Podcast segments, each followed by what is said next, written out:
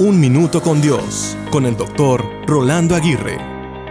Los lamentos son parte natural de la vida. Yo siempre he dicho que aquel que no se lamenta de algo es porque no ha tomado ningún riesgo o no ha aprendido realmente a vivir.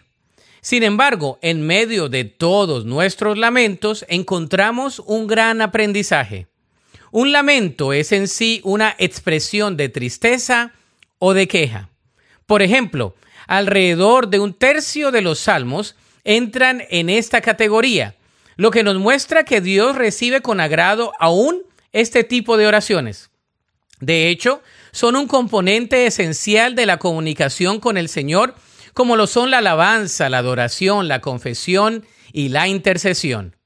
Nuestros lamentos pueden estar llenos de dolor, ira y confusión, pero aquel que nos creó no se sorprende ni se ofende por nuestras palabras y emociones desordenadas que parecen no tener filtro alguno.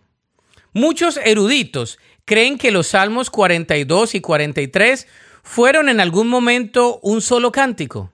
Allí encontramos un estribillo intercalado que dice, ¿por qué te abates, oh alma mía, y te turbas dentro de mí? Después de un recuento doloroso y real de sus circunstancias, el salmista expresa su desesperación ante Dios y nos anima a esperar en Él.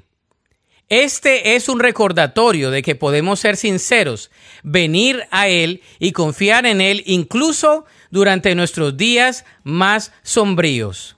La Biblia dice en el Salmo 42, 5, ¿Por qué te abates, oh alma mía, y te turbas dentro de mí?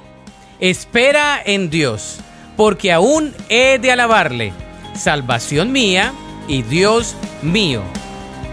Para escuchar episodios anteriores, visita unminutocondios.org.